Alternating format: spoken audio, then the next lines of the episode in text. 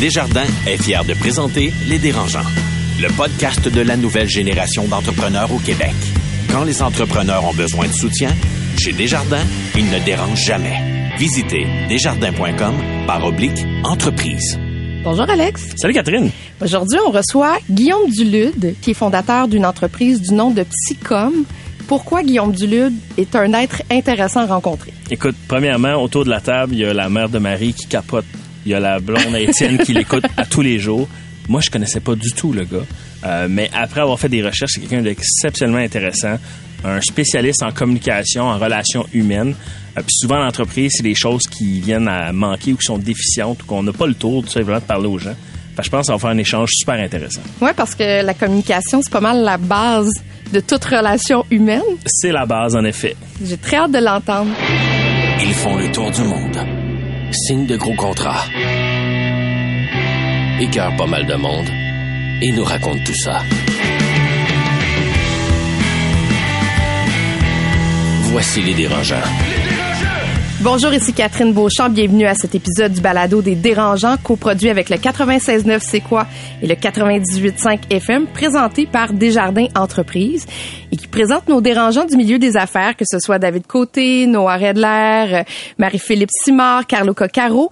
Et aujourd'hui, ben, j'en retiens trois à mes côtés, trois jeunes PDG. Marc-Claude Duquette. Bonjour, Marie-Claude. Salut, Kat. Présidente du groupe Triton. Alex Menti, entrepreneur en série. Bonjour. Salut Catherine, ça va bien? Ça va bien. Yes. Et Étienne Crevier, entrepreneur en série aussi. Ça va bien? Ça va, bonjour Madame Beauchamp. Bon, Madame ou Mademoiselle? Ah, madame. OK. Ouais. Rendu, on t'est rendu là. Je suis dans la catégorie petite madame. ça me gêne même plus. Petite madame. T'as pas tant de cheveux blancs, fait que ça. euh, Restez avec nous parce que je vous annonce tout de suite euh, la thématique de notre CA. Aujourd'hui, on va parler de transparence. J'ai envie de savoir, est-ce que vous communiquez euh, toutes les informations à vos employés, les salaires, le chiffre d'affaires? Ben, j'ai hâte de vous entendre là-dessus. Mais avant, je vais prendre de vos nouvelles. On va se parler des primeurs, des plugs, des potins. Et je vais commencer avec Marie-Claude. Ben oui, moi la semaine passée, euh, j'étais au euh, lancement euh, du QGDA du Cégep de Saint-Jérôme. Donc je suis retournée à mes vieilles amours, c'est là que j'étais allée au Cégep quand j'étais plus jeune. Puis le quartier général de l'audace. Oui, le quartier. Dans le fond, Carlo en a parlé dans un épisode antérieur.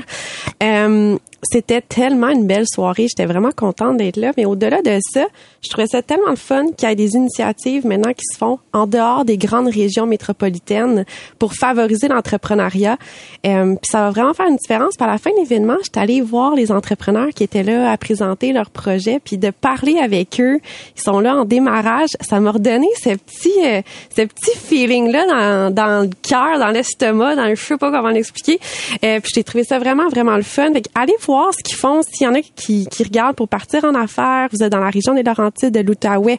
Euh, vous pouvez, euh, vous avez accès à ce centre-là du Cégep de Saint-Jérôme. Allez vous renseigner, c'est une très belle Puis initiative. primeurs, ils vont offrir des bourses au cégep de 50 000 sur 5 ans pour Wow. le lancement de ton entreprise. C'est comme du jamais vu. Wow. Parce que c'est toujours absolument universitaire ou plus avancé. Là, c'est les seules bourses québécoises au niveau cégep pour se lancer en affaires. Hey, c'est hot, c'est vraiment... C'est malade, pour vrai, là. Puis Ouais. les gens en arrière de ça, les entrepreneurs, c'est une communauté qui porte ça à, à bout de bras avec cœur.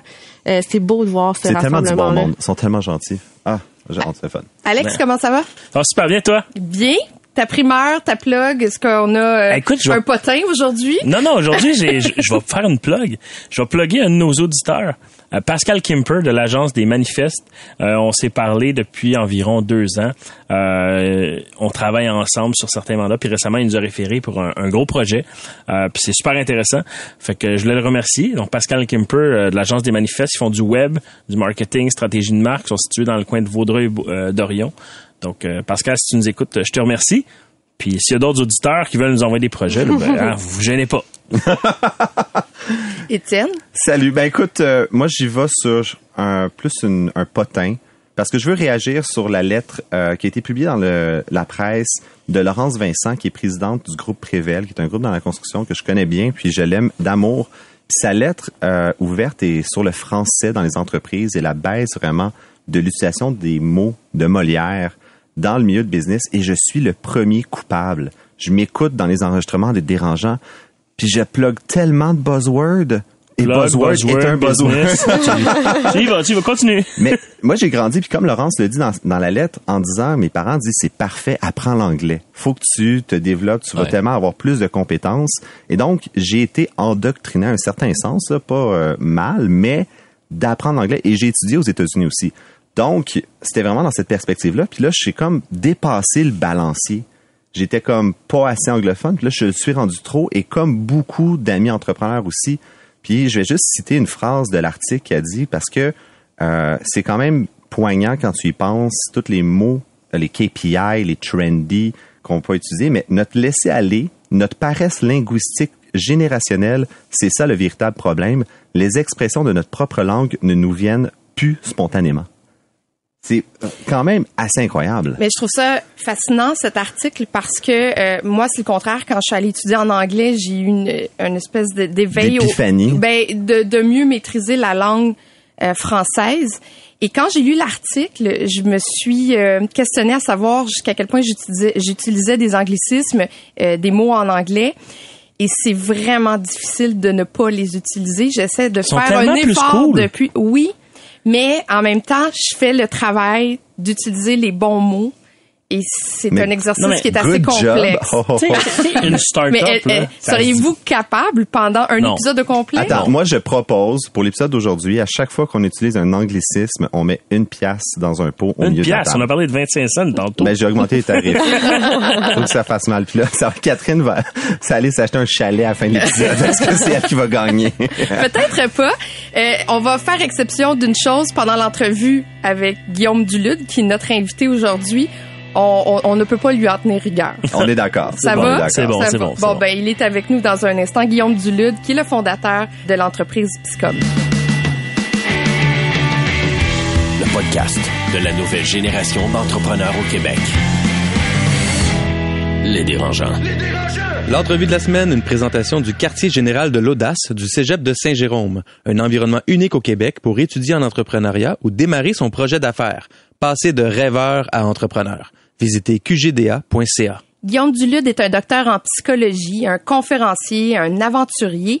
Il est le fondateur et aussi le directeur de Psycom, qui est une compagnie qui aide au développement des gens et qui se base dans la communication, que ce soit relationnelle, en affaires ou même personnelle. Il est à nos côtés. Bonjour Guillaume Allô? Dulude. Guillaume, j'aimerais ça que tu m'expliques un peu, c'est quoi le modèle d'affaires de Psycom? Le modèle d'affaires, euh, c'est basé sur le fait qu'on donne des formations, on donne du coaching, on, on donne de plus en plus de formations en ligne, euh, conférences, on fait du développement d'habiletés interpersonnelles, je dirais. Ok, on n'est pas vraiment dans la pathologie, on est vraiment dans le développement des forces, développement stratégique, autant dans le volet personnel, relationnel que dans le développement des affaires, leadership, tout ce qui touche ça. Donc, c'est un modèle d'affaires qui décline des formations. Certaines sont en vrai, en personne, et de plus en plus, ben, on est en ligne. Et euh, c'est moi qui ai fondé ça. Et là, j'ai j'ai plusieurs employés maintenant que j'intègre à l'équipe euh, pour me soutenir là-dedans. Qui ont la même formation que toi? Non, ils ont des formations complémentaires. Il y en a qui sont plus en médias, euh, il y en a qui sont plus en communication, il y en a qui sont un petit peu plus en coaching. Euh, mais c'est pas une, une entreprise où il y a beaucoup beaucoup de gens. Je veux pas que ça soit si gros que ça, parce que tu vois ça c'est, euh, je sais pas si on va trouver dans le sujet, Non, mais, non, mais je veux rester proche de mon monde. Tu sais, je veux pas que ça se détache trop trop loin de ma pensée. Je veux qu'on puisse avoir des échanges quotidiens. Je veux Pas pouvoir trop la machine à saucisses, là. je veux pas ça. J'ai jamais, j'ai toujours résisté depuis 20 ans à faire un développement rapide. Je ne pense pas que ce soit bon. Donc c'est sûr que tu sais quand on se part en affaires, on investit puis ça puis on se dit hey, là, il faut que ça se développe tout ça. Moi, c'est pas ma philosophie. Je crois plus à un développement qui est lent, euh, proche du monde puis très agile actuellement. Donc euh, je veux garder ça comme ça. Puis à quel point est-ce que ton entreprise est dépendante de toi et de Guillaume Dulude? À quel point Psycom et Guillaume Dulude sont la même personne? C'est vraiment une bonne question. Ah, merci. C'est une excellente question parce que mettons tu dis OK, moi mettons dans 20 ans, j'aimerais vendre mon entreprise. Mais t'es obligé de te vendre avec, là. Qu'est-ce que ça vaut? Ah oui. Mais ça vaut zéro. C'est quoi, c'est quoi Psycom actuellement sans moi? Presque rien, parce que c'est intrinsèquement corrélé à moi pour l'instant. Est-ce que ça va rester comme ça? Hmm, who knows? Peut-être de moins en moins, justement, avec les, les plateformes qui, qui, se, qui, se dépli- qui se déclinent, puis tout ça. Les, les Ou temps si tu veux que ton entreprise te survive aussi. Bon, alors c'est ça. Mais Si un jour tu veux vendre, il faut que toi, tu puisses te détacher Et de voilà. tes services. Et voilà. Donc, est-ce que ça, est-ce que c'est ma priorité? C'est pas ma priorité. Ma priorité, c'est d'avoir du fun. C'est pas, c'est pas ce qui va me, euh, va me subsister. J'écris des livres. Il y a des choses qui vont, qui vont rester. Après ça, ma business, je dirais, moi, je la vois pas comme étant une partie détachée de moi. C'est un- une plateforme de jeu pour moi. J'aime ma job. J'ai jamais compté mes heures. Euh, j'aime ce que je fais. J'ai jamais senti que je travaille. Donc, je, je, je vous avoue, je pense pas à ça comme, ah là, ok, je vais prendre ma retraite là, que ça va valoir ça. Je pense pas à ça. Je pense à le travail qu'il y a à faire pour aider du monde, puis que mon équipe aime ça. Je ne focus que là-dessus. Mais pour répondre à, ta question, Étienne, oui, la, la fusion là est très très forte entre moi et ma compagnie. Mais je pense qu'il y a des choses qui se passent actuellement où est-ce qu'il y a une distance qui se crée. On va voir où ça mène. Quel genre de client vous avez? Extrêmement varié. Euh, L'offre de Psycom euh, se situe autant de, de plus en plus des jeunes. Les jeunes, les jeunes sont en très piteux état psychologiquement. Jeune, on parle de, On- on de la- l'adolescence Oui, ou les, fin des jeunes adultes? OK. Fin adolescence, ça commence. Des gens qui disent, c'est normal que je souffre autant que ça, que je sois mêlé autant que ça? Ah ouais, t'es un adolescent. C'est comme pas du tout, absolument. Une portion oui, mais une autre portion non. Puis on- les gens, les jeunes commencent à s'en apercevoir parce que les gens le voient. Autant il y a des mauvaises choses online, mais il peut avoir aussi des belles choses. Qui disaient, il y a des choses inspirantes. Comme moi, je me situe là-dedans. Donc ça commence assez jeune et ça, ça, ça va jusqu'à 80, 90 ans. Et donc évidemment, il y a plusieurs stades de vie là-dedans. Et donc il y a des, des gens qui sont là plus pour leur vie professionnelle, beaucoup de couples, développement de couple, développement familial. Beaucoup de gens, de plus en plus de gens sont seuls. Ils n'ont aucune idée comment développer une relation de couple. Ils n'ont aucune idée de comment développer de l'intimité. Ils ont une vie sexuelle qui est absolument médiocre et ça fait partie de la communication puis du développement relationnel. Donc on pense que c'est des, par, euh, exemple, des, des, des problèmes de nature sexuelle. C'est pas des problèmes de nature sexuelle. Donc, évidemment, la sexologie a sauté là-dessus, mais c'est faux. Ce sont des problèmes psychologiques, ce sont des problèmes relationnels en premier qui ont des conséquences au niveau de la sexualité. Donc, on touche à ça. Et on va évidemment dans le business, c'est-à-dire comment tu développes un projet, comment tu développes de la valeur, comment tu développes du profit, comment tu développes ta marge, comment tu développes ton mindset, tout ça. Donc, euh, je dirais c'est l'offre est assez large. je trouve ça vraiment intéressant parce que tu me dis, les jeunes sont en piteux état, puis tu as lancé Psycom quand tu étais quand même jeune. Tu n'étais pas gradué encore, tu avais Ouais. 20 ans, Ouais, puis tu avais cette vision-là. ouais. Fait que est-ce que de devenir psychologue, c'était l'outil pour lancer ta business ou la business était le meilleur outil pour pratiquer ta psychologie? Je sais pas si tu comprends. Euh, là. oui, ça a été la business qui a été la locomotive définitivement. Ah ouais? Ah oui.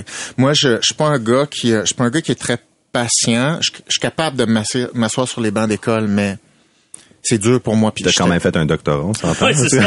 Oui, mais, mais la question, c'est comment j'ai passé à travers un calvaire de même? Ça, c'est la question. tu dis ça, ma fille étudie présentement en psycho. Elle veut se rendre au doctorat. Fait que je suis. Ouais. curieuse de t'entendre. Ah, je, je pense que c'est une stratégie. Je- en fait, je- je- j'encadre plusieurs personnes qui veulent aller au doctorat, veulent faire, veulent faire le pas au doctorat dans des études graduées, euh, entre autres euh, en psychologie. Puis le- la plupart des gens qui s'embarquent dans un doctorat, ils cassent. Ils passent pas à travers. Un, parce que la relation avec leur directeur de thèse est médiocre, 90 Ah, du moi, temps. j'ai, moi, j'ai cassé mon doctorat en biochimie. C'est comme, oublie ça. J'ai un choc post-traumatique de ça aujourd'hui. Exactement, Un c'est commun. C'est commun ça. Ouais. Donc il y, a une, il y a une portion qui est très grave, qui est l'accompagnement euh, des, des directeurs, mais aussi ça prend un plan comme étudiant. Et ton plan, tu peux pas dire, ça peut pas être je remets mon avenir entre les mains de mon diplôme, puis je vais être récompensé par la vie grâce à mon, mon, mon érudisme. Et c'est comme, ça te prend un plan de match right now avant même de toucher à ça avec une pôle de 10 pieds parce que tu passeras pas à travers. Puis moi, j'ai eu la chance, je pense que c'est de la chance à un moment donné. J'ai eu des parents, euh, j'ai eu des parents qui m'ont motivé à avoir des buts très tôt et à prendre des responsabilités très tôt sur des buts. Donc, mes parents, c'était toujours, tu peux faire ce que tu veux. Je peux-tu faire ça? Oui. Ça? Oui. Ouais. Mais voici ton budget. Puis ça, on va pas t'aider plus que là. C'est comme toi, tu es responsable de du développement de tes projets. Donc, c'est comme, ah oui, tu peux faire tout ce que tu veux, mais tu es responsable à 100 Ah, OK. fait, que, fait que là, tu y vas par projet. Fait que quand tu as un mindset de responsabilité, tu as un mindset de ce qu'on appelle goal-oriented behavior. Et ça, c'est absolument fondamental, autant dans le bien-être personnel qu'en business. Si tu régules des émotions plus que tu atteins des buts, tu as un problème. Si tu travailles à te rassurer plus que tu atteins quelque chose, tu as un problème. Donc, j'ai eu cette chance-là, puis j'ai été accompagné très longtemps dans, dans un processus comme ça. Donc, pour venir à ta question, tu veux investir 10, 11 ans, moi ça me prend 11 ans et demi, passer à travers mon doctorat. OK, il a été un peu plus long, un peu tough, mais c'est pas grave, c'est long, hein? entre 6 et 10 ans, mettons, c'est long. Bon, ça prend vraiment quelque chose qui vaut la peine. Pourquoi tu veux taper ça? Et je dirais même, là, mon propre directeur très tôt m'a dit Guillaume, débarque du doctorat. Va-t'en de là. Pourquoi tu veux faire ça?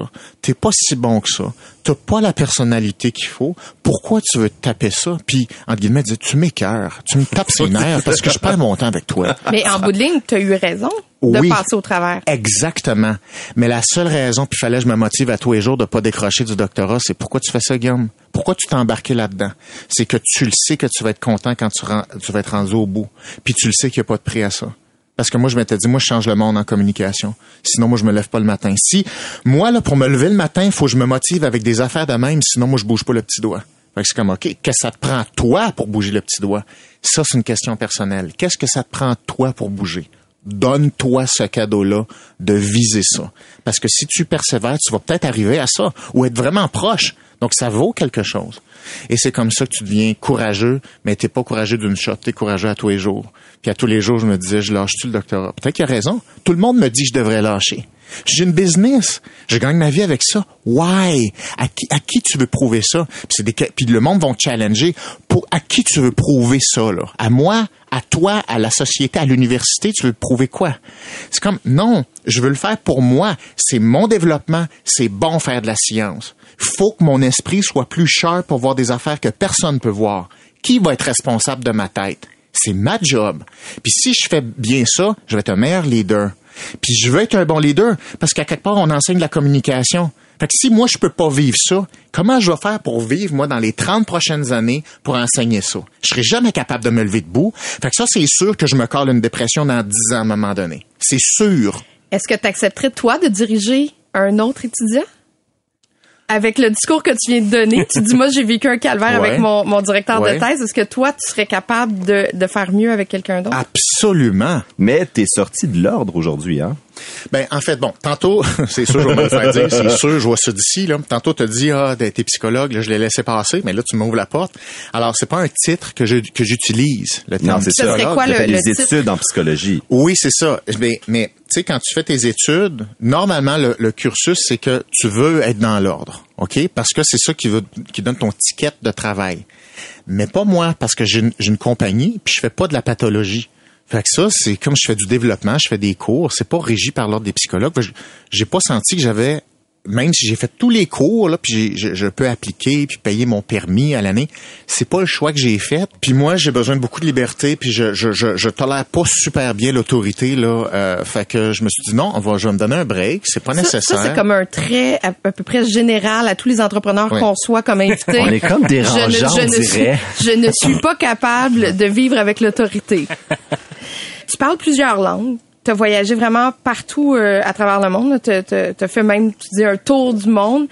Tu es allé dans des tribus. Tu dis que tu t'es presque fait manger par un lion euh, au cours d'un de tes premiers voyages. Qu'est-ce que euh, cette somme d'expérience sur le plan des voyages t'a apporté comme gestionnaire aujourd'hui? Ben, je pense que la première chose, c'est revenir à la base. Les humains, ça a besoin de quoi? Moi, j'ai toujours été assez obsédé sur c'est quoi des variables relativement universelles.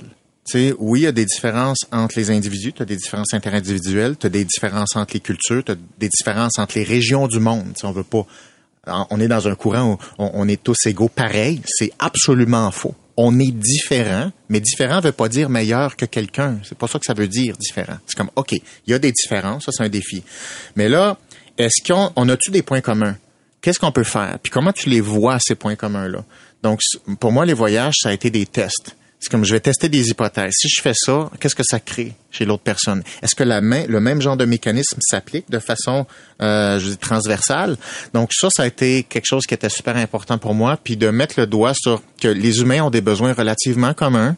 Il y a des mécanismes communs qui fonctionnent par rapport au leadership, par rapport aux relations, par rapport à, euh, avant, à, faire face à des défis ensemble, euh, par rapport euh, à quoi ça sert une culture, entre autres. Ça sert de différentes façons, mais ça sert à mettre des balises d'orientation pour qu'on puisse s'orienter ensemble, avoir déjà un préfil de ça serait quoi nos priorités ensemble, puis quels défis on peut relever ensemble, puis se soutenir ensemble sur ces éléments-là. Donc, euh, mille et un apprentissages, il n'y aurait pas, il y aurait pas assez de mille pages pour les décrire, mais entre autres ça, je dirais. Et crois-tu que c'était nécessaire? Pour moi, c'était absolument nécessaire, mais je pense que c'est nécessaire sortir sortir de notre propre culture, aller voir ce qu'il y a ailleurs. C'est pas bon rester toute à même place parce que tu viens gruger par ta par une espèce de pensée cyclique. Euh, tu peux pas te renouveler, tu peux pas, tu peux pas prendre de recul, tu as de la misère à prendre des décisions. Donc euh, oui, je pense qu'il faut voyager, puis pas voyager comme une semaine, aller vraiment vivre, tester, tester la culture, tester comment ça fonctionne, comment les gens pensent donc là-bas, parce que c'est sûr, c'est facile observer quelque chose, vivre, parler à du monde, tenter de comprendre la culture de l'intérieur, ça, ça fait comme ça, ça aide beaucoup, puis on, on aura avantage à faire à faire ça. Marc-Claude? Tu t'es concentré beaucoup dans les euh, communications. Qu'est-ce qui a fait que tu dis ça, c'est ce qu'on doit travailler, nous, Mhm. en tant qu'individu, pour avoir une meilleure société, pour être plus heureux, pour avoir des meilleures relations? Très humblement, je pense que quand on a une business ou quand on a un intérêt, ça part de soi. Puis moi, j'étais très anxieux socialement, j'avais peur de pas être aimé par les autres, j'ai un trait de personnalité très très agréable, j'ai besoin de comme biologiquement, j'ai une tendance à l'approbation sociale. Donc, ça, crée une préoccupation sur qu'est-ce que les autres pensent de moi, est-ce que mes amis m'aiment pour vrai, est-ce qu'ils vont jouer avec moi, est-ce que je vais être tout seul. Donc, quand très jeune, j'ai tout, le temps pensé à ça. Donc, pensais, est-ce que euh, est-ce que je suis capable de lire l'état de la relation? Je pense que ça crée une espèce de biais. Est-ce que je suis capable de savoir ce qui se passe réellement relationnellement?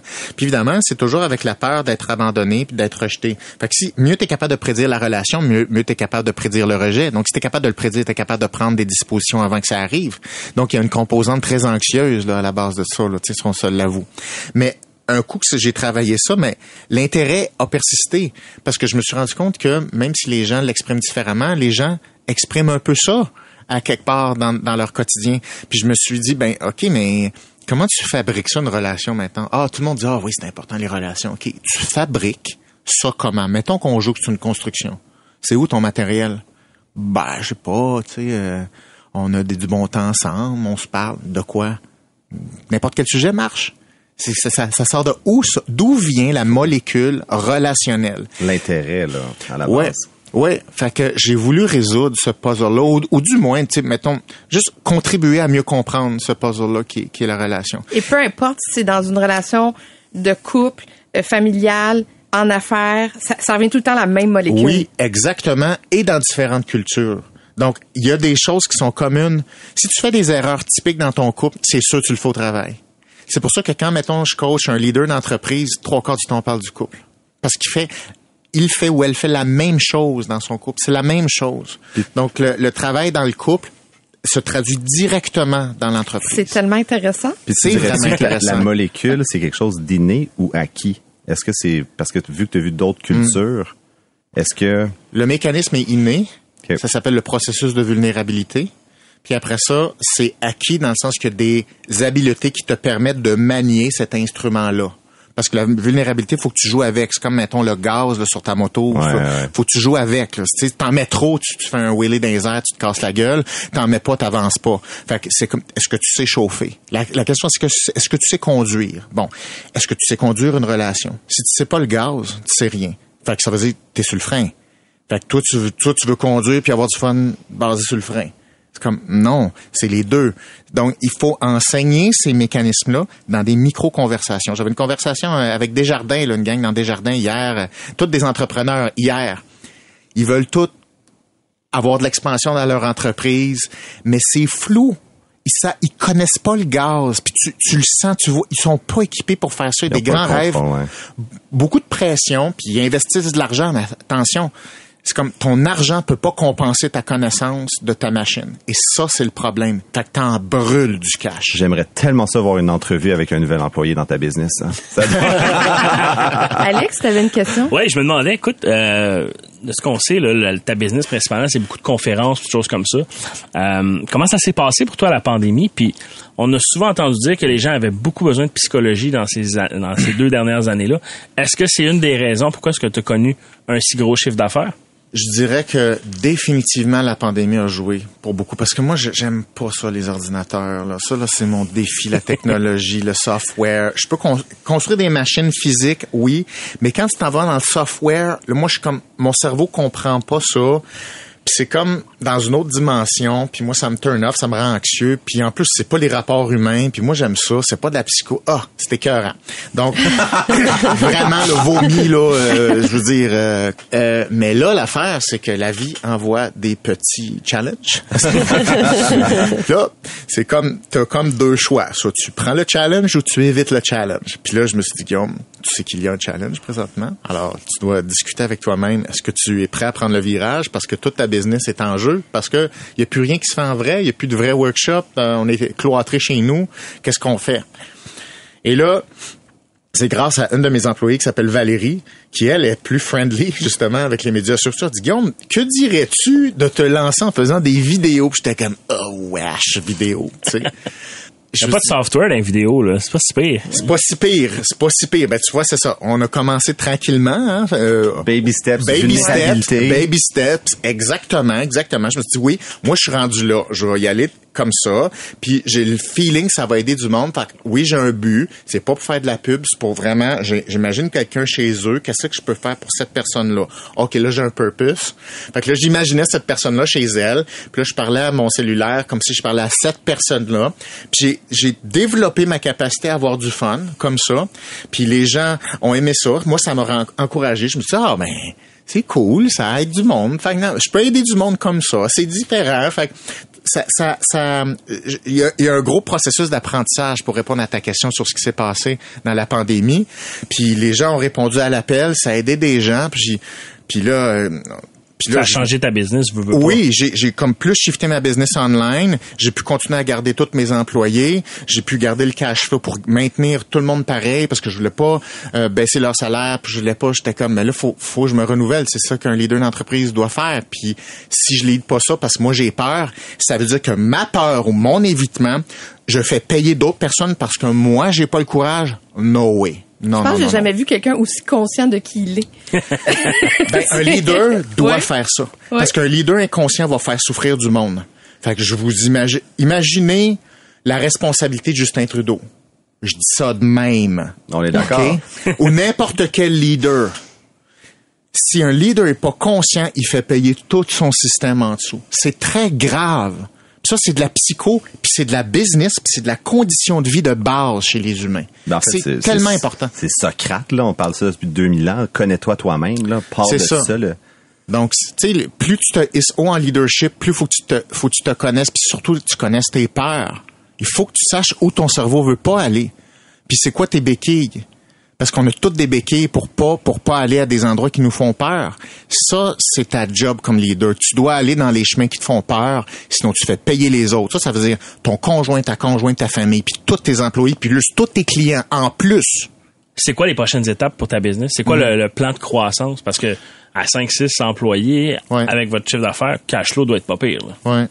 Euh, ben, je dirais oui. Euh, j'ai plusieurs objectifs à ma, à ma business. Puis l'idée, hein, c'est comment tu fais de la croissance sans rentrer, sans diminuer la qualité. Ça, Ça, c'est vraiment difficile. Ça l'est.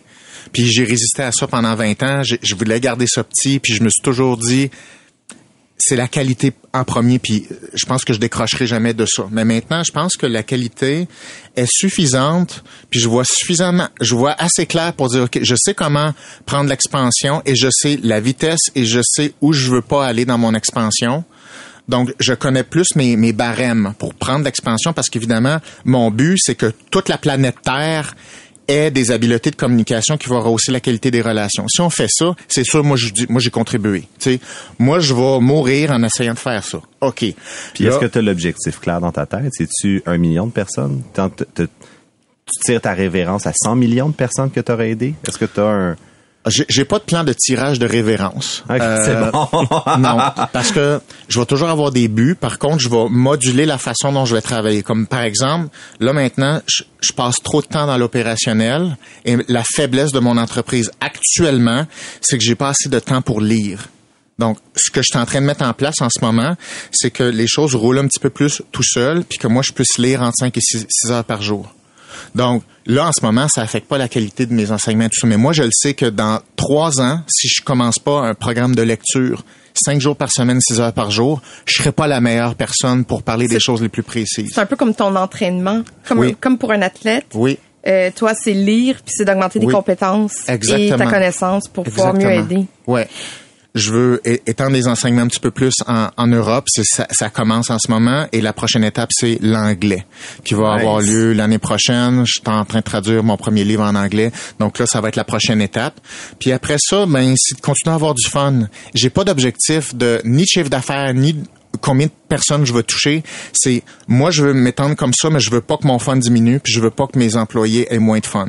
Fait que je n'irai jamais plus loin que le un, un minimum de fun pour moi puis pour mes employés. Parce que tu viens de parler de l'anglais. Pour moi, Ouais. ça, c'est une porte qui s'ouvre. Euh, quand on parle d'international, après ça, je, je pense qu'il y, a- plus de plafond, là. il y a, plus de Ouais. limite. Oui.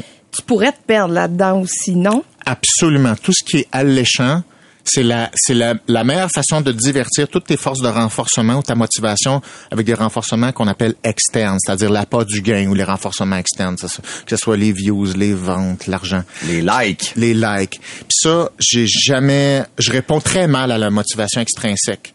Puis ça, je suis content. J'ai pas de tolérance à ça. Si ça n'a pas un sens profond pour moi, je décroche très rapidement. Fait que c'est comme, oui, l'anglais, progressivement, je suis pas plus excité que ça. Je vois ça comme une étape importante, c'est une responsabilité que je dois prendre. Je serais pas obligé d'y aller parce que j'ai en masse du fun puis ça marche en masse comme ça. Mais ça n'a pas de sens que j'ai travaillé là-dedans pendant 20 ans. Puis c'est comme non, trop- 90% de la, de la planète ou 80% peut parler anglais. Puis c'est comme non non, moi je reste dans ma zone de confort. Fait que je dirais plus, c'est plus un défi pour moi l'anglais que ouh wow, c'est accessible comme marché. Je le vois pas comme ça. Comme ça va être un gros défi. Puis je vais y aller tranquillement. Puis on va faire la même qualité en anglais. Puis ça prendra le temps que ça prend. Ben, c'est parce que tu y vas pas parce que c'est facile, tu y vas parce que c'est difficile. Exactement. Ça me fait peur, ça. Mais c'est ça qu'il faut faire. On est en une entreprise de communication. Je parle plusieurs langues. Ben, l'anglais, tu penses pas que ça serait cohérent, mon petit Guillaume? Ça serait Mais cohérent. dans le, le dossier de recherche qu'on a reçu sur toi, Oui. on parle euh, des, des, des tarifs qui sont demandés pour tes conférences. Ouais. On- moi, j'ai les montants de 50 à 100 000 dollars pour des conférences. Est-ce que c'est exact? Oui. Oui. Ton rapport avec l'argent, tu sais, parce que c'est quand même des bonnes sommes d'argent qui sont demandées. Est-ce que euh, à un moment donné, il y a un seuil où tu dis ok, je peux pas te demander plus, ça vaut pleinement le 50 et le Mhm. 100 000 dollars. Comment tu, tu, tu vis ça avec le, le fait de mettre un prix sur tes connaissances? En conférence? Ben, je tiens à préciser juste par, à, à- à titre de transparence, c'est c'est pas le- un minimum de 50 000. Il y en a que c'est moins que ça, puis ça dépend de, de- du, du client, c'est- c'est-à-dire la diffusion. Est-ce que c'est filmé en même temps? Y a-tu Est-ce qu'ils vont réutiliser ça? Est-ce que tu sais, il y a plein de modalités qui vont faire le prix ou le package. Ouais, puis tu fais des conférences gratuitement aussi. Tu, sais, tu fais des Facebook Live gratuits. oui, t'as- c'est ça, c'est ça. Fait que c'est comme oui, ça peut se rendre jusque là, ça dépend des modalités. OK? Maintenant, moi, de la façon dont j'ai créé ma croissance, c'est que je me suis tout le temps demandé est-ce que ça vaut ça, Guillaume? Est-ce que si je charge ça, je suis capable de mettre tous mes clients en face de moi pour dire voici tout le monde de façon transparente, voici ce que je charge. Si je me sentirais pas à l'aise de le dire de façon transparente à tout le monde, ça veut dire que je, me mens quelque part. Il y a un peu de fraude là-dedans. Puis je ne veux pas ça. Moi, je veux pouvoir me tenir debout devant n'importe qui qui me dit pourquoi t'as chargé ça, puis voici les raisons, puis ça vaut ça. Si je me sens pas comme ça, je suis dans le champ. Donc ça, ça, tous mes employés le savent. On ne charge jamais rien qu'on peut pas fronter devant tout le monde à 100%. Puis la question c'est, prouve-moi que ça vaut ça. Fait, qu'il y a une étude qui est faite. faut expliquer pourquoi. Et pour moi, la valeur d'un service, c'est quel est l'effet pour le client? Calcule-moi une équivalence de ce que le client va gagner proportionnel à cette valeur là, monétaire. Ça- mettons, ça coûte 100 000. Où est le rendement de 100 000 Si tu le vois pas, ça vaut pas ça. Si toi-même, tu peux pas le voir chez le client qui va, il va avoir la monnaie de sa pièce, tu peux pas charger ça. Fait avant, tu te demandes, ça, ça va faire quoi chez le client? Quantifie-le sur le marché. Puis après ça, tu peux dire, oui, ça vaut ça. Tu parlais de transparence, c'est le thème de notre CA aujourd'hui. On Ok. parle de transparence euh, envers aussi euh, les employés à Ouais. l'interne d'une entreprise. Ouais. Est-ce que tu as une pleine transparence avec ton équipe aussi? Ça t'est pas en pleine. Il y a des choses que je vais pas dire. Comme? Ben, c'est intéressant parce que tout le monde va y répondre euh, un peu plus tard dans Des l'émission. renseignements personnels, tout- je- je- certains renseignements personnels trop par rapport à moi où je sens pas que c'est utile. Parce que c'est pas vrai que toute information est bonne à dire. Ça dépend. Ça dépend, ça sert quoi comme équipe? La transparence comme mot magique est bien, bien dangereux. C'est comme, ah, je suis transparent. Ouais, mais est-ce que c'est utile les informations que tu transmets ou tu vas augmenter la confusion, tu vas augmenter les conflits, tu vas augmenter la comparaison entre les personnes, mettons, d'une entreprise? C'est comme, non, il y a des choses qui n'ont pas à être communiquées par sécurité, puis c'est une bonne chose. Puis moi-même, il y a des affaires que je veux pas savoir parce que je ne vois pas en quoi ça va être utile pour moi. Donc la transparence doit avoir des limites. Ça ne peut pas être le free for all, et ça c'est pas vrai. Et donc euh, non, il y a des choses que, qui sont pas dites. Euh, le but c'est que ça soit le plus le plus transparent possible, mais non, la transparence c'est pas infini. Puis dans cette volée-là de la transparence, tu toujours vécu dans la précarité, début de ton entreprise, tes Ouais. études en Afrique. Ouais. Comment ta vie a changé maintenant que tu es beaucoup plus un entrepreneur millionnaire? a pas changé beaucoup parce que je je, je vis pas avec grand chose. Je- je- J'ai pas. euh, c'est tout réinvesti dans mon entreprise. C'est tout. C'est c'est tout planifié pour où je vais utiliser le, ce, ce levier-là pour les dix prochaines années. Euh, J'ai pas. euh, je, mon- je, je me verse un, un très très petit salaire, même plus petit que certains de mes employés. Mais tu sais, je- je- Ça fonctionne. Ça, ouais, heureux, j'ai pas mieux. besoin de ça, puis je veux pas, je veux pas aller dans trop de bébelles. Tu te perds là-dedans, c'est pas bon, c'est plein de vecteurs d'attaque, puis tu. Euh, moi, je veux rester focusé sur mon fun, mes idées, ma hâte de parler, euh, de, de faire mes meetings avec mes, mes employés. Hey, j'ai ce flash-là, puis parce que je, je veux être libre dans ma tête. Puis les objets, c'est très dangereux. Euh, donc, euh, c'est comme ça ma relation avec euh, les objets en général. Merci beaucoup, Guillaume Dulude. Ben, de rien, c'est déjà fini. J'ai appris Dieu. plein, plein d'affaires. Je trouve ça hyper C'est intéressant. vraiment des bonnes questions. Je, je- bravo hein, pour Ben ce là, projet-là. C'est c'est des c'est bonnes réponses questions. aussi. Non, Ben, ben, t'étais très généreux. Ben, merci ben, beaucoup. merci à vous autres. Merci.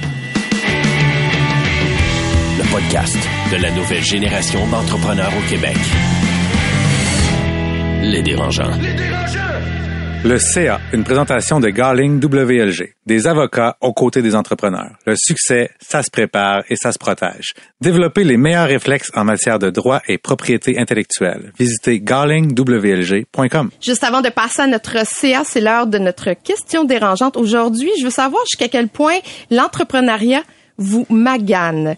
Est-ce que vous êtes plus fatigué? Euh, Est-ce que quand vous revoyez les gens que vous avez connus dans une autre vie, des amis d'enfance, est-ce que vous trouvez que vous vieillissez un petit peu plus vite que tout le monde? Tu dis, ma foi? oh my God! Est-ce que vous ratatinez? Mais je sais pas si vous avez vu la photo à, à l'époque sur les réseaux sociaux de Barack Obama au début de sa présidence, puis à la fin de sa présidence, tu sais, puis il avait l'air tellement magané. Moi, la question que je me Ah, mais pose, il y a huit ans de différence. Exact. tu sais, Ouais. Est-ce que c'est juste le temps qui fait son œuvre? Parce que est-ce que je suis plus fatigué à cause de l'entrepreneuriat ou juste parce que je suis... Donc, je me compare, puis la question est bonne avec des amis d'enfance.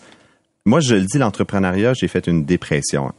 C'est par mon choix de carrière. Mais comme d'autres auraient pu en faire en droit, en comptabilité, c'est simplement que le parcours du pèlerin te fait des courtes nuits, tu euh, manges pas bien, tu t'entraînes plus parce que tu es tellement obsédé, obsessif, que finalement, c'est sur tous les aspects psychologiques, physiques que ça magane. Et euh, j'en paye le prix aujourd'hui et je rattrape. J'ai pas encore rattrapé ma prise de poids dès euh, la vente de mon entreprise. J'ai pris 40 livres, là j'ai perdu un 20, mais il me reste un bon 20 livres de de closing. Je mets une pièce. Écoute, moi, je te dirais... euh, Merci beaucoup. Euh, tu sais, le dicton, quand on se compare, on se console, là. Ah, c'est de la merde, ça, OK? Parce que quand tu vas juste en surface, tu es un entrepreneur, puis là, t'es- il est minuit, puis tu regardes ton payroll, tu es comme, Hey, comment je vais le faire Une cette pièce. semaine? Puis là, tu regardes les médias sociaux, puis là, tes amis qui ont des emplois ordinaires, ils sont trois semaines dans le sud, c'est le fun, ça va bien. Là, tu dis, Hey, j'ai vraiment une vie de merde. Mais quand tu te mets à gratter, ils sont aussi malheureux que toi, là. Tu sais, ah, je m'entends pas bien avec ma boss, ah, je suis pas capable d'avoir une promotion parce que lui, il veut pas partir en vacances. Oui, ça a vieilli, mais moi, je ferais pas d'autre chose, là. Marc-Claude? Ben, moi, c'est mon ostéopathe qui pourrait répondre à cette question. On l'appelle à l'instant. Parce que, tu sais, je veux dire, euh, quand même, j'essaie d'avoir une bonne hygiène de vie. Tu sais, je m'entraîne, je mange bien. Tu sais, je- tu sais, bon, ces temps-ci, je mange moins parce que, bon, je suis peut-être plus stressée, mais moi, c'est mes trapèzes. Ça va beaucoup avec est-ce que je suis coin? Ouais, moi, je suis comme une petite mère, là, genre, euh, je je suis maganée, coincée, là. je suis coincée, je vais chez le chiro en urgence parce que j'ai un torticolis, puis comme qu'est-ce qui m'arrive, ben, surmenage. Bon, fait que moi c'est plus là, je pense, ça se voit pas physiquement. Tu Mais c'est ça, de nous trois, t'es celle avec la plus babyface. Hein. C'est physiologique. C'est un autre dollar dans Ah, le God. Mais vraiment, je suis maganée physiquement. Des fois, je trouve ça super difficile là, de, tu sais, de, de me sentir. J'ai, mal dans mon corps. tu sais, J'ai, j'ai de l'inflammation, euh, beaucoup musculaire. tu sais, Mon, Euh, toi, tu- c'est pas mental, toi, c'est physique. moi, c'est physique. Ok, Ouais, parce que ben, ben, il y a la- c'est ça, cette résistance au stress, ça peut avoir être une, en fait, cette résistance au stress peut être une charge mentale épouvantable. Ouais. Ça, ça tue là. Ça, je m'en rendais pas compte jusqu'à temps que je vende ma business. J'étais quelqu'un de vraiment stressé puis de tendu, mais je m'en rendais absolument pas compte. Puis je pense que ça paraissait pas tant que ça. On se connaît depuis plusieurs années. Là. Je pense pas que j'avais l'air d'un gars très stressé, mais là, Tu je, gardais vis- tout en dedans. là, je vis le, le relax. Là, et c'est le fun. Donc, on passe au CA. On va parler de transparence aujourd'hui. Je veux savoir jusqu'à quel point il faut ou ne pas dire l'info euh, concernant le salaire, les chiffres d'affaires aux employés de l'entreprise. Est-ce que vous êtes des êtres transparents et faut-il être transparent? On en a parlé un peu plus tôt avec notre invité Guillaume Dulude. Je vais commencer avec Étienne. Qu'est-ce que tu en penses? Ben, c'est super intéressant le concept de la transparence parce que c'est devenu une nouvelle pratique d'affaires depuis vraiment plusieurs années où est-ce que même McDonald's fait ses publicités avec l'honnêteté ultime de comme je fais une entrevue puis je vous dis exactement ce qu'il y a boulettes qu'on fait. Puis en fait Forbes décrit le- la transparence en affaires comme étant le processus d'être ouvert, honnête et j'ai pas la traduction malheureusement, je, je cite ici mais c'est straightforward. Donc euh, Direct. d'être direct, c'est bien dit, en effet. Fait que de partager de l'information sur ta performance, sur tes revenus, sur tes processus internes, euh, tes processus d'approvisionnement et tes prix, c'est euh, un ADN d'entreprise. Donc, c'est vraiment une façon de, de- de gérer ta business. Puis, euh, est-ce que c'est bon ou pas bon? C'est pas encore clair dans la littérature. Est-ce que les entreprises transparentes vont ont plus de succès que ceux qui sont pas transparents? Moi, je pense honnêtement que tu n'as plus le choix aujourd'hui. Parce que la génération millennials, génération Z, veut ça, agit là-dessus. Maintenant, tout est accessible comme information au bout des doigts. Et donc, si tu n'incarnes pas la transparence comme individu et comme entreprise, tu vas avoir de la misère à générer un momentum et d'attirer du talent. Moi, je suis pas d'accord avec toi. Moi non plus. Moi, je pense que Ben, faisons un débat d'abord. Moi, je pense que les entreprises les plus transparentes, c'est les, tra- les entreprises qui ont du succès et que ça va bien, puis que c'est le fun d'être transparent. OK? Si tu es une entreprise en démarrage, puis que là, tu as de la misère avec ton chiffre d'affaires, pour X raison, il y a un client qui te paye pas. Si tu dis cette information-là à tes employés, tu crées une incertitude. Ah, ils vont être capables de me payer la semaine prochaine? Je vais capable de payer mon hypothèque? Ça se peut qu'il y ait des gens qui quittent parce qu'ils sont inquiets pour leur situation personnelle. Ça se peut que ça crée un stress absolument inutile dans l'entreprise. Mais tu sais ce que tu fais en ne faisant, en gardant l'information pour toi? Tu crées une machine à rumeurs. Et là, ça s'alimente et ça, c'est pire. Ouais, moi, je l'ai essayé. Ça, à toutes les six- au au début de l'entreprise, là, à tous les six mois, on s'assoyait, puis là, je faisais 4-5 slides. Bon, ben, parfait, notre chiffre d'affaires versus l'an prochain. Puis, il y a deux choses que ça faisait. Quand le chiffre d'affaires augmentait exponentiel, ben là, aux révisions de salarial, tout le monde, soudainement, euh, était sous-payé sur le marché. euh, fait que- puis ça créait de l'incertitude où j'avais des questions. Fait que, oui, il faut être transparent. jamais gagnant dans le fond. parce que- Il faut pas mentir, mais toute vérité n'est pas bonne à dire. Mais c'est une question beaucoup plus large, là, la transparence. là.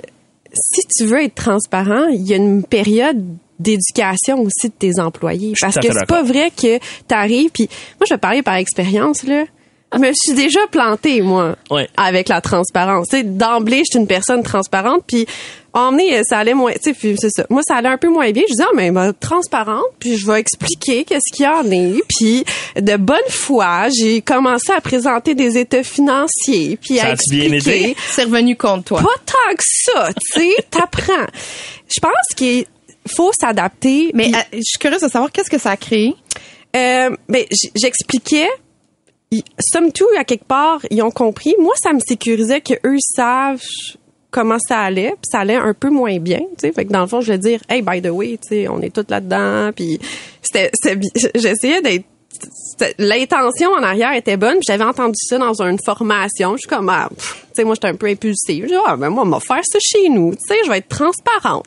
Ça va être rassembleur. Puis ça, ça, peut bien fonctionner avec certaines personnes, mais ça peut moins bien fonctionner avec d'autres. Ça dépend. Qu'est-ce que, tu sais, c'est pas tout le monde qui veut tout savoir. Il y en a qui veulent pas le savoir, puis c'est correct. Puis je pense qu'il faut être capable de s'adapter selon ton équipe aussi. Puis après ça, de décider qu'est-ce qui peut se dire, puis qu'est-ce qui peut pas se dire. Puis pour le dire, il y a un contexte. Puis comment est-ce que je peux le préparer ça à, à le Mais recevoir? un bon point. C'est comme le débat qu'on avait sur la semaine de quatre jours. Ça se prépare. C'est une identité d'entreprise. Si tu décides du jour au lendemain de faire la transparence, ça se peut que l'équipe que tu as en ce moment ne trippe pas. Mais moi, je pense qu'une équipe transparente qui aime la transparence, ça s'attire, ça se bâtit. Puis là, tu es tellement plus invincible parce que je l'ai vécu euh, avec Biogénique. Au début, j'étais pas transparent, mais on faisait tous 50 000 par année. Fait que, il n'y avait pas de, négociation de salaire. Puis ça l'a attiré par la force des choses des gens qui ont dit, ben moi, ça me tente plus d'être, euh, de, de me gosser avec le salaire. J'ai attiré un employé, je l'ai dit souvent, qui a, fait, qui a pris une drop de 70 000 juste pour venir dans un milieu de transparence et d'équité. Puis il y avait plus de rumeurs, il y avait plus de machines à potins. Et là, c'était vraiment, on a un objectif, puis on fonce. Et ça, ça, ça se transparaît aussi parce que moi, les entreprises qui vont juste masquer les prix. Tu sais, tu vas sur leur site web, puis il faut que tu leur écrives pour Ben avoir oui. une soumission.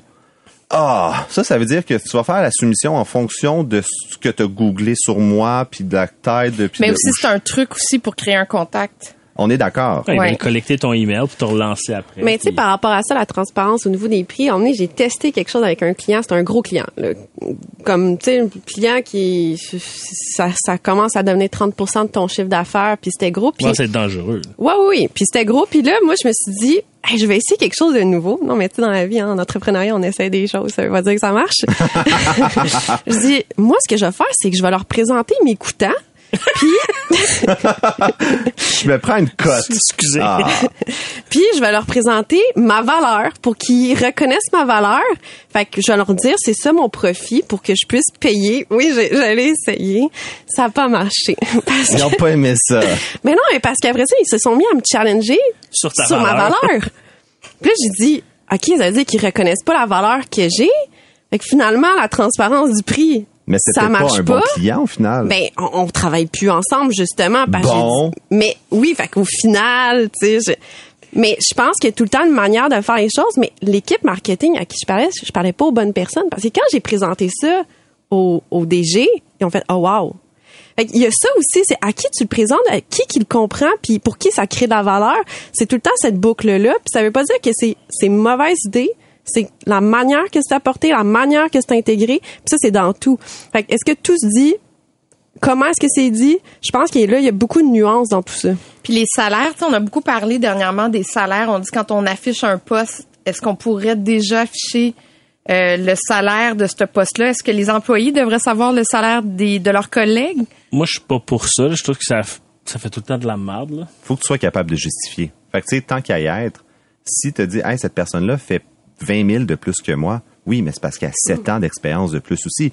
Ouais, c'est une vrai, décision qui n'est pas justifiable parce que si ça c'est, automatiquement, tu manques d'honnêteté, selon moi. Fait que la transparence, c'est toujours une remise en question sur ton processus décisionnel. Puis, euh, ce que je remarque ultimement, c'est que quand tu n'es pas capable d'aller au bat pour ta décision, c'est que tu as manqué de transparence, tu as manqué d'honnêteté, tu as manqué de rigueur. Ouais, en même temps, là, t'engages un employé, là, puis tu le payes 75 000 par année. T'en engages un autre, puis lui, il te demande juste 55, puis il est content avec ça. Tu, tu- tu vas le payer 55, puis tu vas lui dire, hey, lui, il me coûte pas cher. Puis tu vas être bien content, là. Mais si un jour il apprend que l'autre fait 75, Ouais, mais c'est lui qui a, il a demandé ce salaire-là puis qui a pas négocié. Comme employeur, c'est pas mon travail de te dire combien me demander. Moi, j'ai une échelle salariale pour ce poste-là. Si tout arrive, tu dis, moi, mes exigences salariales, c'est 55 000, puis je suis content avec ça. Je vais pas dire, ouais, t'as raison, mais tu sais quoi? On va te donner 75. Mais justement, je suis pas d'accord parce que il y a beaucoup une pratique d'affaires que les femmes demandent beaucoup moins d'argent. Puis dans la loi sur l'équité salariale, tu es mieux comme employeur de dans une entrevue de dire le salaire que j'offre, c'est 80 000. Puis comme ça, tu ne crées pas de disconnect, un autre anglicisme, entre justement le salaire que elle a demanderait et le salaire que tu lui aurais offert parce que peut-être que l'homme va se mieux se, se vendre et donc tu vas te retrouver automatiquement en n'offrant pas le même salaire aux deux candidats avec une iniquité salariale dans ton entreprise à long terme. Moi, très d'accord avec Étienne, puis emmener Ouais, moi, j'engage des programmeurs. Il y en a pas de femmes. j'ai été confrontée. Mais c'est ça ton iniquité. Mais j'ai été confrontée vrai, à cette situation-là. Emmener, j'avais une femme qui était hyper compétente, puis le salaire qu'elle m'a demandé, je trouvais qu'elle valait plus, puis j'ai donné plus que qu'est-ce qu'elle demandait pour être équitable avec oui, parce que là, tu te dis à je vais la perdre parce que ça n'a juste pas d'allure. Non, juste par principe, parce que je voyais qu'elle voyait pas la valeur qu'elle pouvait amener à mon entreprise. Puis je voulais avoir de la reconnaissance pour ça, puis je voulais partir sur des bonnes bases, puis j'ai dit pour vrai, tu mérites ça. Puis j'y ai donné, puis moi j'étais à l'aise de même, puis je pense qu'avec moi-même, je l'aurais pas été sinon. Puis il y a beaucoup de trucs au niveau du salaire que tu es capable de justifier. Si quelqu'un est en télétravail, si quelqu'un est à Toronto, si quelqu'un occupe un poste avec une ancienneté, les salaires sont différents pour tout le monde et ça se justifie. Donc, de pas offrir le même salaire, c'est une paresse intellectuelle. Il y a un excellent livre euh, que je recommande à tout le monde qui s'appelle The Hard Thing About de Ben Horowitz qui euh, parle de ça justement. Ce qui est tough en affaires, c'est c'est justement l'honnêteté, la transparence, c'est de dire rapidement ce qui se passe au monde. Quand tu prends une décision de faire euh, une mise à pied massive, tu prends combien de temps avant de le faire? Parce que là, tu te retrouves, le meeting, là, on s'imagine, il y a 6 VP autour de la table, le PDG, OK, on met 30% de notre staff dehors. Là, tu te retrouves avec 7 personnes dans l'entreprise qui savent, ce qui s'en vient. Fait que soit qu'ils vont mentir, soit qu'ils vont perdre la crédibilité parce qu'ils vont avoir l'air naïfs. Non, je ne sais pas ce qui s'en vient. Ils sont t'es mieux d'agir rapidement. Tu sors du meeting, tu le fais de suite. Ah, mais attends, si ton meeting a lieu le 20 décembre, là, ça se peut qu'attendre en janvier, c'est une bonne idée aussi. Eh, ça, ça, ça se débat. Moi, je suis... Écoute, au pire, ils vont être avec leur famille puis ils vont manger de la dinde pour se remettre dessus. Mais tu Ils vont acheter moins de cadeaux de Noël.